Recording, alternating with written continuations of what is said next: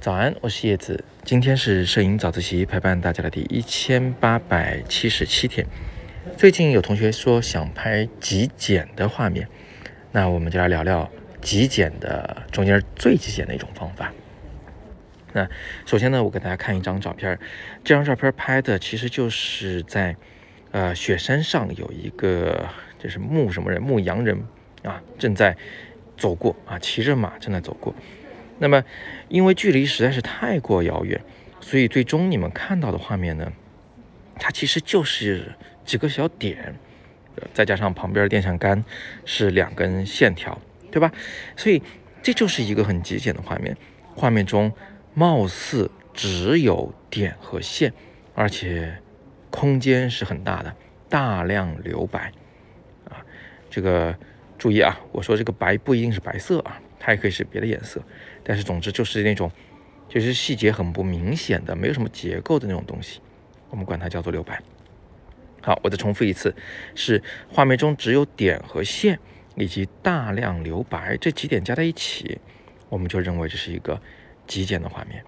那有人说为什么不能是形状呢？呃，是这样，就是点线面啊，也就是点线和形状之间啊，点和线相对是一维的和二维的。它会比较简单一些，一旦到了形状呢，就可能会有结构，一有结构就可能就有立体感，所以我们就，呃，点和线说是这个极简中的极简。那除了刚才那张照片以外呢，我们还有一些照片也是挺极简的，给大家看一看。比如说，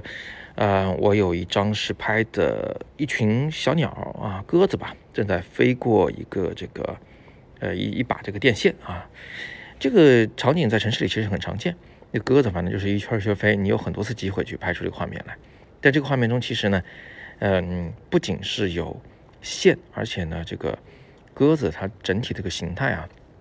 它还是一群的啊。总体来说，它是一个整体，那并不是真的飞的到处都是的那种感觉。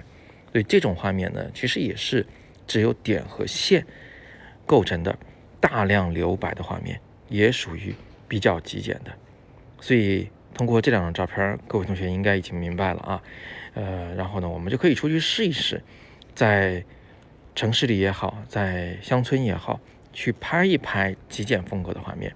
那你就记着三个要点：有点、有线、大量留白就行。那么说实话，我并不是一个